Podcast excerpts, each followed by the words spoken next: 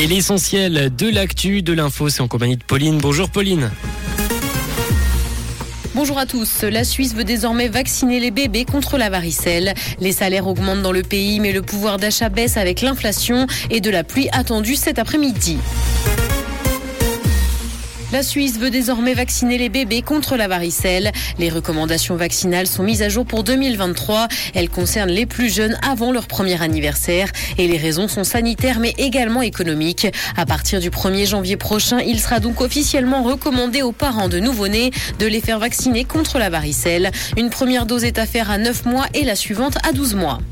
Les salaires augmentent dans le pays, mais le pouvoir d'achat baisse avec l'inflation. Les salaires réels dans les domaines réglés par des conventions collectives de travail devraient diminuer de 2,2% cette année. Le renchérissement de 3% annule complètement la légère augmentation convenue par les partenaires sociaux. Près de 551 000 personnes sont concernées par des accords sur les salaires effectifs et plus d'un million 600 000 sont assujettis à une CCT.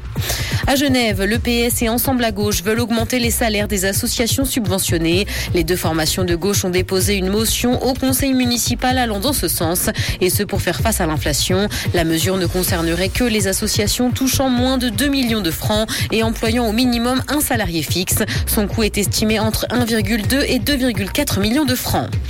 Dans l'actualité internationale, guerre en Ukraine, l'approvisionnement en eau des habitants de Kiev a été entièrement rétabli selon le maire de la capitale. Près de 80% de la population vivant dans la ville n'avait plus accès à l'eau courante hier. L'approvisionnement en électricité a également été rétabli, même si certaines coupures sont encore observées dans la ville. Plus de 300 000 foyers étaient privés d'électricité.